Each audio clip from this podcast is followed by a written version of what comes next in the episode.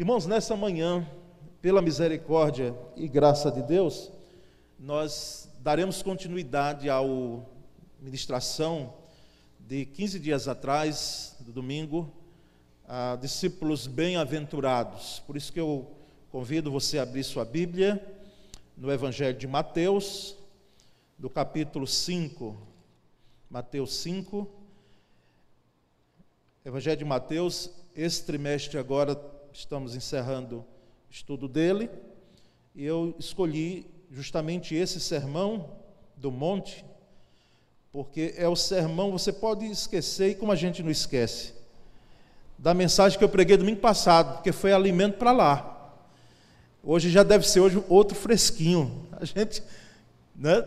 A ideia é essa de que cada encontro nosso seja um alimento novo, assim como uma refeição nova. A refeição requentada, ela pode até ser feita, mas não é o ideal, não é nutricionista. Então, você pode até esquecer, ficam os princípios da pregação da manhã, da palavra da diaconisa Raquel, fica os princípios da palavra dita pela noite, mas esse sermão nós não devemos jamais tirar da nossa mente, estar lendo, relendo, não é? Ele é o sermão que deve ser inesquecível para nós. Mateus capítulo 5, e nós vamos ler a partir do versículo 6, porque foi onde nós ficamos na pregação anterior, até o 5, e nós queremos então ler até a partir, aliás, do versículo 6. Me acompanhe aí na sua Bíblia esse texto. Diz assim: Bem-aventurados os que têm fome e sede de justiça, porque eles serão fartos. Bem-aventurados os misericordiosos, porque eles alcançarão misericórdia. Bem-aventurados os limpos de coração, porque eles verão a Deus. Bem-aventurados os pacificadores, porque eles serão chamados filhos de Deus. Bem-aventurados os que sofrem perseguição por causa da justiça, porque deles é o reino dos céus. Bem-aventurados sois vós, quando vos injuriarem e perseguirem, e metindo disserem todo mal contra vós por minha causa. Exultai e alegrai-vos, porque é grande o vosso galardão nos céus porque assim perseguiram os profetas que foram antes de vós. Amém? Graças a Deus. Irmãos, esse versículo 6: Bem-aventurados os que têm fome e sede de justiça, pois eles serão fartos, ou pois eles serão satisfeitos. A fome, irmãos, era um fantasma, verdadeiro fantasma, mas um fantasma real porque tem fantasma imaginário, mas esse fantasma da fome, no tempo de Jesus, era real. Ele assombrava a humanidade naqueles tempos. A fome não é nova, não é coisa dos nossos tempos. Ela acontece e ela assombra e ela traz desespero, ela traz dor, ela traz morte. Então era natural aquilo que Jesus estava falando sobre fome, fome de justiça, os discípulos e aquela multidão que também, segundo a narrativa de Lucas, ouvia, entenderem muito bem o sentido forte da palavra fome. Porque talvez você nunca passou por isso. Eu mesmo, particularmente, me permitam, não sei o que é isso. Porque a, o sentir fome, porque você adianta, atrasou, aliás, um momento de alimento, do almoço, da janta, ou uma fome à noite, quase que desesperadora, como a fuga, isso não é fome. Isso não é, porque fome é alguém deitar, como vai acontecer no dia de hoje, vai acontecer hoje, e quem sabe perto da gente aqui, alguém deitar com fome. Eu ouvi um relato de alguém emocionado por causa dos pais e falando do pai particularmente, numa zona difícil, rural, de escassez, de seca, com a seca, falta de chuva, falta de, de tudo. E ele dizer, meus irmãos, era impressionante eu saber que os meus pais deram o que eles tinham de melhor para nós. E alguém já com uma formação e com um emprego assim bem uma colocação muito boa, mas falando com emoção das dificuldades que o pai passou, inclusive dormiu com fome, quanto mais moço, e dormia logo por causa da fome, para ver se a fome saciava. Então os irmãos estão entendendo muito bem o que Jesus está colocando aqui. Fome. A, a fome, ela ainda hoje é um grande inimigo do homem. Ainda hoje. E pragas de insetos, secas, guerras contribuíram para essa vida de escassez de alimentos. Por isso que a gente deve orar pelo homem do campo. A gente deve orar pela semente, para a semente brotar, porque nós nos alimentamos na cidade, porque vem do campo. Nós estamos aqui rodeados de uma selva, vamos dizer assim. Olhe que Aracaju é uma das capitais, é essa que ainda tem aquele sentido de capital interiorana quase. Mas nós sabemos o quanto concreto nós estamos rodeados mas entendemos plenamente das dificuldades que muitas vezes, para que se mate a fome, o homem enfrenta. E percebemos aquela região seca, árida, região comporta, é, composta de desertos. Embora hoje Israel é impressionante com o conhecimento acumulado e a tecnologia, e passando tudo isso, eu e você queremos estar lá, como alguns aqui irmãos foram por mais de uma vez, e ver brotar muitas vezes uva no deserto, com toda uma tecnologia avançada.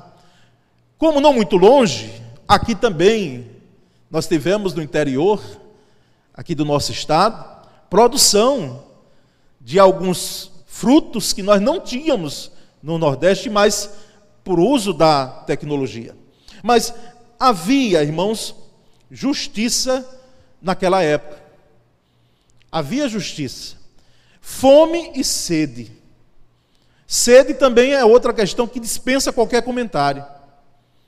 Porque o abrir da torneira que automaticamente nós fazemos, e quando falta no condomínio ou dentro de casa, ai meu pai, é um Deus nos acuda. Porque para nós é só abrir a torneira e a água jorrar.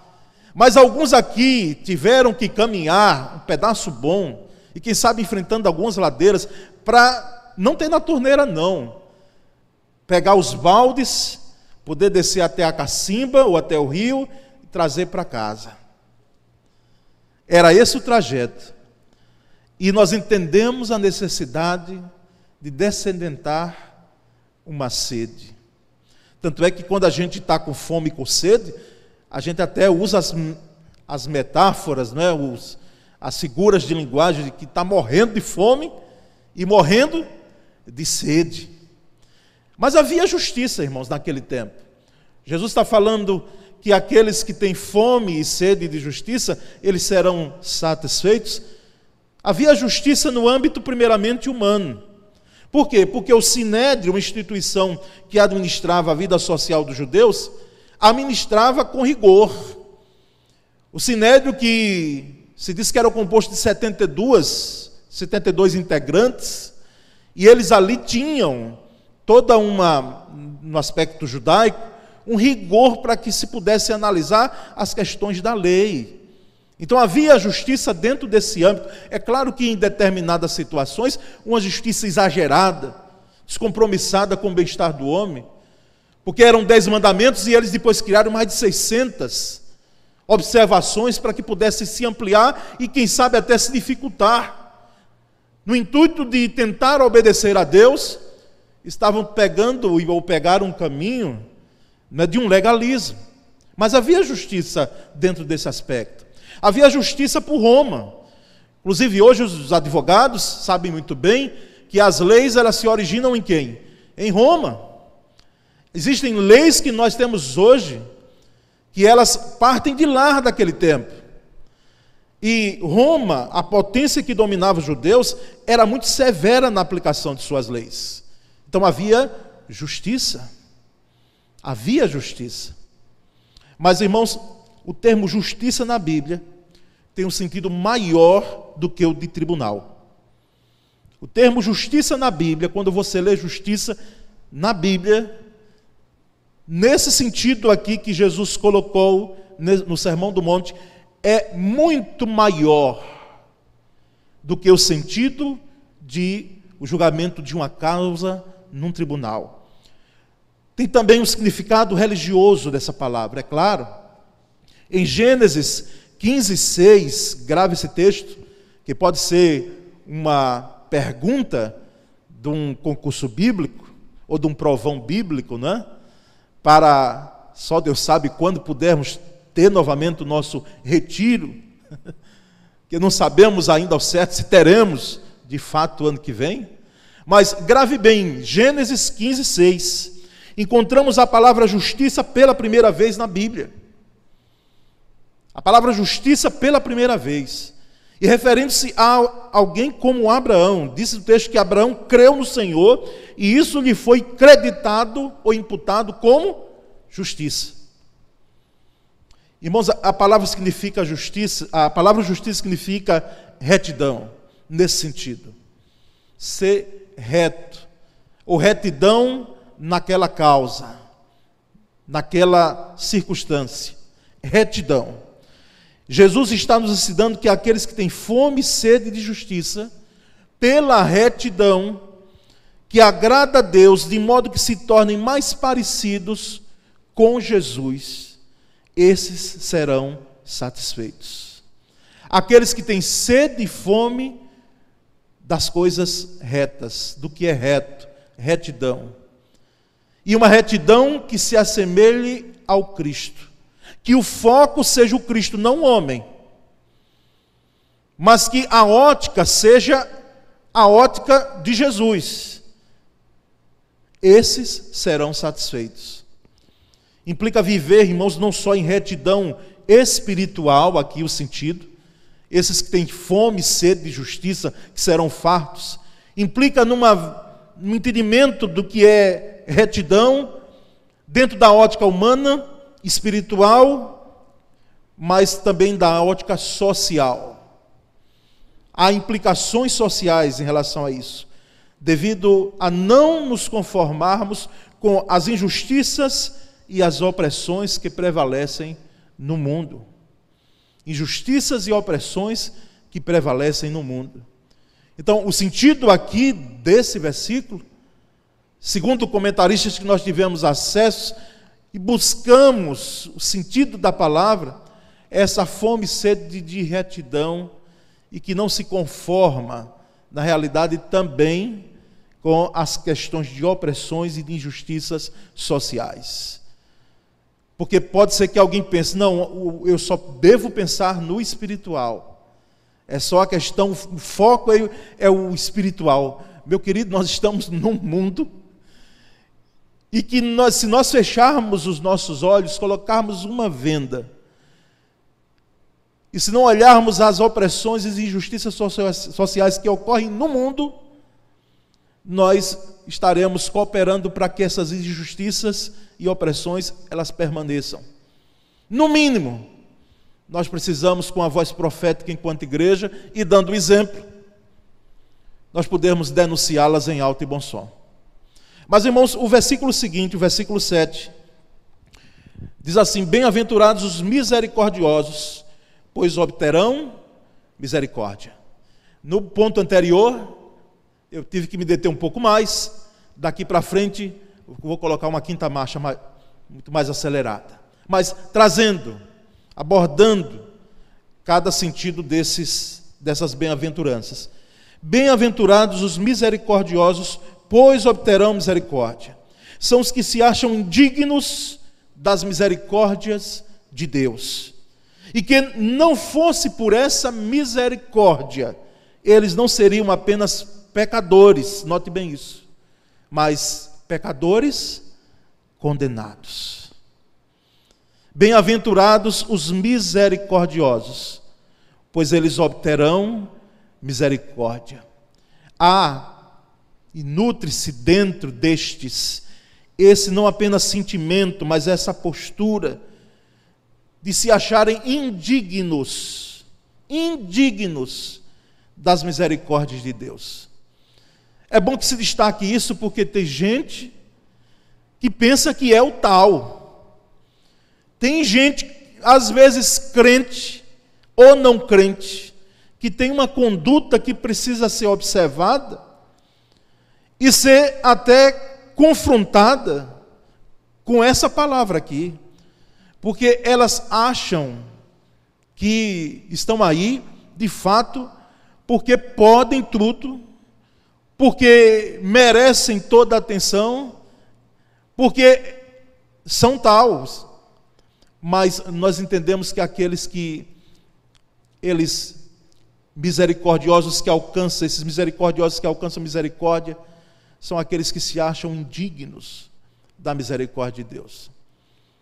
Pode ser que seja até algo escandaloso para alguém dizer, mas por que, que o Evangelho é assim? Coloca o homem tão para baixo, quando as empresas hoje enaltecem tanto a capacidade humana, não é colocar para baixo, para baixo, não, meu querido, hipótese alguma, é colocar na condição dele, na nossa condição, condição de dignos de misericórdia que somos. E que se achamos indignos é porque o amor tão grande de Deus, expressado em Jesus, é grande pra, para conosco. Então é nesse sentido, de que nós necessitamos dessa misericórdia e como. O sentido aqui, irmãos, vai muito claro de que essa misericórdia é justamente aquilo que Deus, como alguém já disse, deixa de fazer e, e eu mereço. Como é o contrário da graça. Graça é o que eu não mereço, mas Deus faz. Mas numa condenação eu mereço, mas Deus não exerce a condenação, ele exerce a misericórdia. Ele exerce a misericórdia, ele coloca, como alguém já disse etimologicamente, coloca o coração dele em nossa miséria, em nossa miserabilidade, em nossas extremas necessidades que vão além das questões humanas, pessoais, físicas. São as questões espirituais, as questões do coração. Versículo 8: Bem-aventurados os puros de coração. Eu vou pedir que você acompanhe na sua Bíblia. Bem-aventurados os puros de coração, pois verão a Deus. Puros de coração, que verão a Deus. São os que são livres da tirania do eu dividido. O eu dividido é aqueles, são aqueles que ficam tentando servir a Deus e servir ao mundo ao mesmo tempo. E para esses, Jesus foi categórico, lá naquele tempo, e ecoa a sua voz até hoje. Você está juntando ou espalhando? Porque quem ajunta comigo não espalha. E quem espalha não está juntando comigo. Ou seja, decida que lado você está. Decida. Uma vez, presenciando, porque já foi tempo que a gente acompanhava essa questão de esporte, não é que eu não gosto, gosto, mas não dá. Existem outras prioridades. Somente num dia de domingo, não é? ou até em outro dia. Mas, estando numa reunião familiar, permitam-me não entrar em detalhes, mas percebeu-se que a seleção brasileira jogando, alguém do nosso meio tentando torcer contra. Já pensou um negócio desse? Tentando torcer contra, dizendo, não, é bom que a. Eu nem lembro que, que outro time, que outra seleção era. Não sei se eram os argentinos, nossos irmãos, né? Mas alguém do nosso meio. Tentando torcer contra, não é bom, lá fazendo comentário que. Aí começamos a, a colocar em cima dele a pressão, né? a pressão da camisa amarela. Porque assim, é bom que se decida. Talvez ele estivesse brincando mesmo, que ali foi uma brincadeira. Mas isso não ocorre na vida real e muitas vezes na vida cristã. Gente querendo estar em dois terrenos. Está em dois locais, isso só é possível se você for para um local que você de fato faça como um dos filmes, não é? Que certamente aqui alguns adolescentes, é, aliás, aquela geração de adolescentes, que eu dizer, os adolescentes de hoje, não sei se assistiram, é? um amor para recordar, ficar em dois locais ao mesmo tempo, pisar num, num, num, num lado e outro, de um extremo e outro. Mas na vida cristã é bom decidir, aliás, é importante, é fundamental você decidir de que lado você está, de que time você faz parte. Porque, meu irmão, presta bem atenção a isso. Não tem como jogar nos dois. Não tem como você estar em cima do muro em algo tão importante quanto são as questões de vida eterna, das implicações do Evangelho. Então, aqui, é, os puros de coração verão a Deus, é nesse sentido daqueles que estão livres dessa tirania do eu dividido. Eu posso servir a Deus, eu posso servir ao mundo. Eu posso servir a Deus, mas amo o mundo, esse mundo sistema. A expressão ver a Deus aqui, irmãos, nesse texto significa ter comunhão com Deus. Ter comunhão com Deus. Por isso que em debates, muitas vezes de retiros e encontros musicais, e às vezes até aqui na igreja, um irmão ou outro, só pastor, esse cântico aqui, negócio de ver Deus, quem viu a Deus, ninguém de nós aqui podemos ver. Como é que a gente está dizendo aqui que a gente quer ver Deus tal? E aí pega alguns textos lá isolados, que aquele que, o único foi aquele que, que subiu, foi o que desceu, e eu digo, peraí, peraí, irmão, vamos, vamos tratar as questões como elas devem ser tratadas. Aqui, de fato, o sentido é comunhão. É comunhão com Deus. E lembramos de versos bíblicos, de versículos bíblicos, que expressam claramente isso. O contemplar Deus aqui é presença, estar na presença em comunhão com Deus, nem tanto sentido da presença, mas de termos comunhão, partilha de Deus conosco e, pela misericórdia de Deus, o que temos e que somos com Ele. O encontro. E ela, de fato, só atingirá esse ver a Deus, só atingirá o seu clímax quando Jesus voltar na eternidade. Porque, como disse o apóstolo Paulo, escrevendo aos Coríntios, aqui nós estamos vendo de forma figurada, opaca.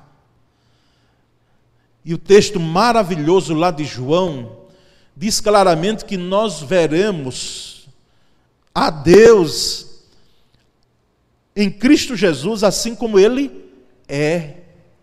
Nós veremos plenamente isso na glorificação, que é um dos aspectos que nós estudamos teologia bíblica e percebemos que acontecerá com aqueles salvos.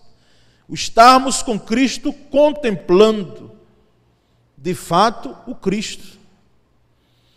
Aquilo que nós percebemos apenas com fé aqui, e que não é extremamente fundamental visualizarmos ou termos, termos uma, uma, uma visão de Jesus para que possamos crer, porque nós não estávamos lá na ressurreição dele, nós abraçamos isso como fé, mas sabemos que um dia o veremos.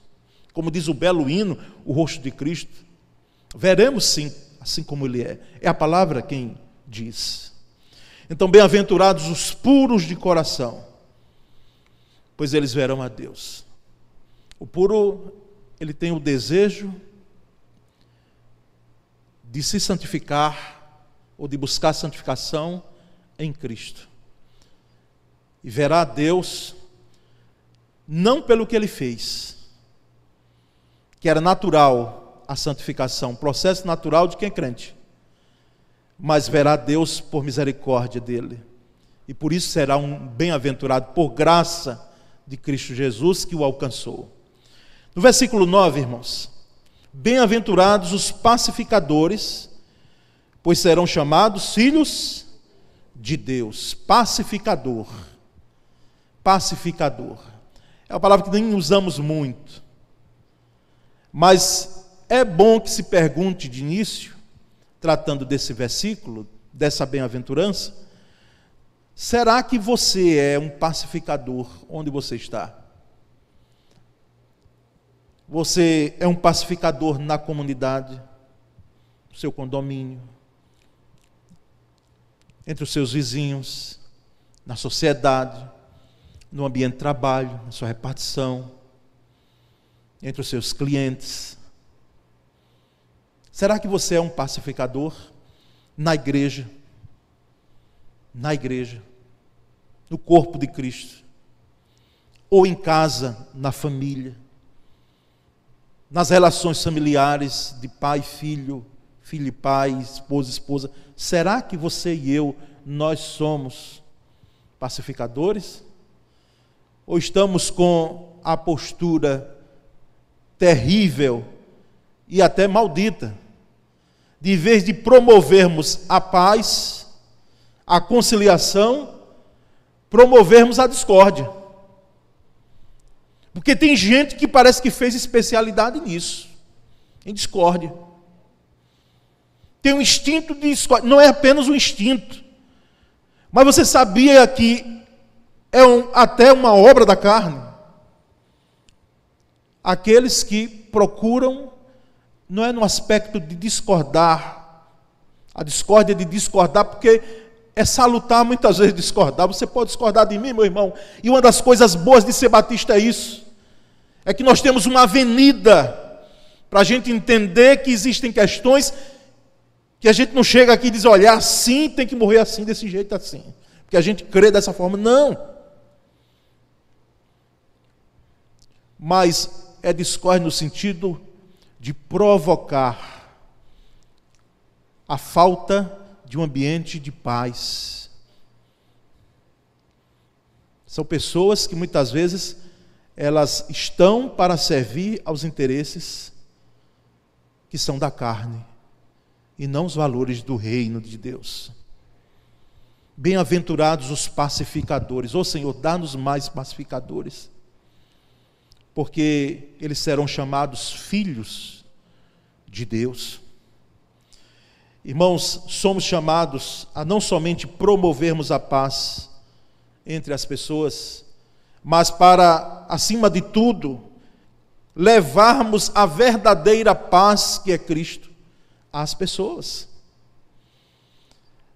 Aqueles que são bem-aventurados não são apenas aqueles que promovem uma paz de relacionamento, humano, mas que fazem com que a sua vida seja uma, visa, uma vida que expressa paz, no sentido de que Jesus é aquele que faz parte do conteúdo da mensagem de sua vida.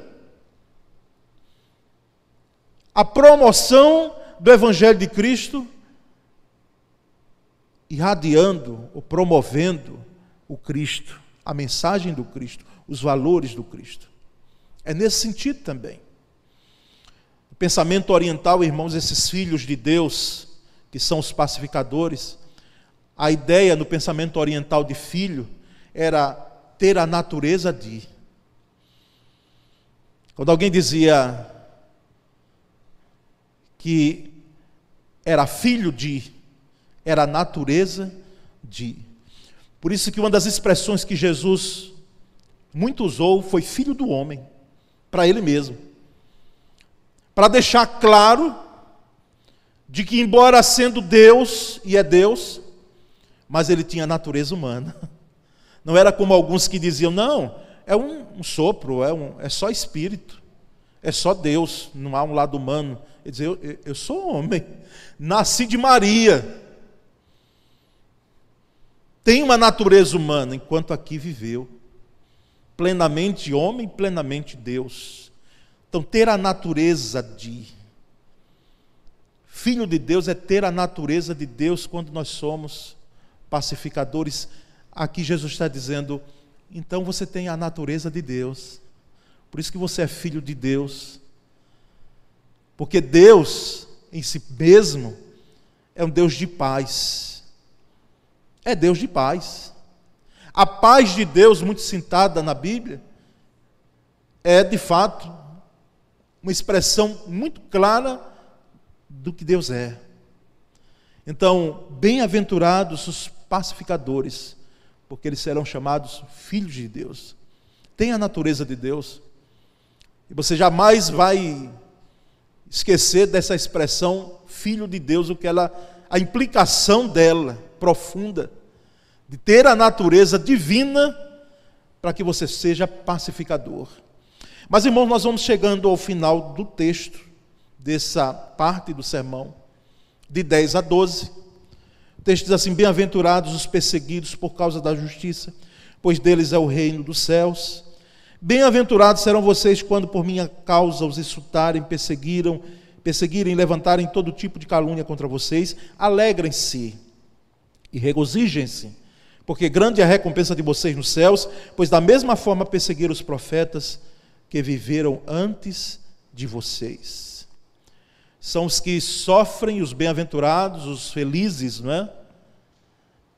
Ou mais que feliz, como um outro comentarista bíblico quis traduzir, por sustentarem um testemunho eficaz, segundo os padrões divinos da verdade, da justiça, da pureza, recusando-se a se ajustarem aos padrões e aos valores que nós chamamos do mundo.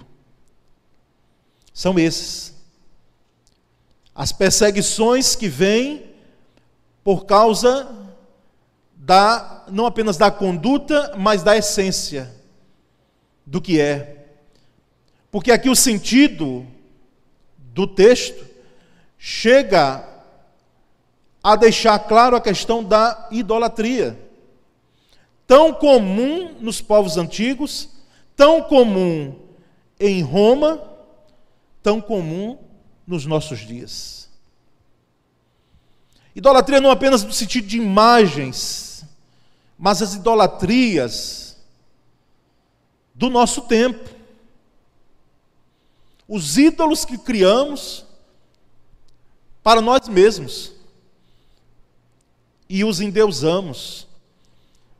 Aí Jesus vem aqui e diz: Olha, os que sofrem perseguição, por causa disso, de servirem a o Cristo, de amarem o Cristo, e não terem o que os profetas bateram bem, em algo chamado de prostituição espiritual, adultério espiritual. Por quê? Porque o povo de Israel deixava o amor do Cristo o amor de Deus, aliás, para que se apegassem a outros deuses. E aquilo ali vinha claramente da boca dos profetas, o desvio que a nação israelita ela fazia. Porque deixava por causa de outros amores, de outras divindades, deixava aquele amor de sua vida que era o Senhor. Isso fica muito claro, tão claro através do profeta Oséias e dentre outros, que de forma muito mais firme vão denunciar a questão da idolatria. Aqui, nós, irmãos, nós temos o perfil dos bem-aventurados, os que sofrem perseguição por causa da, do reino de Deus.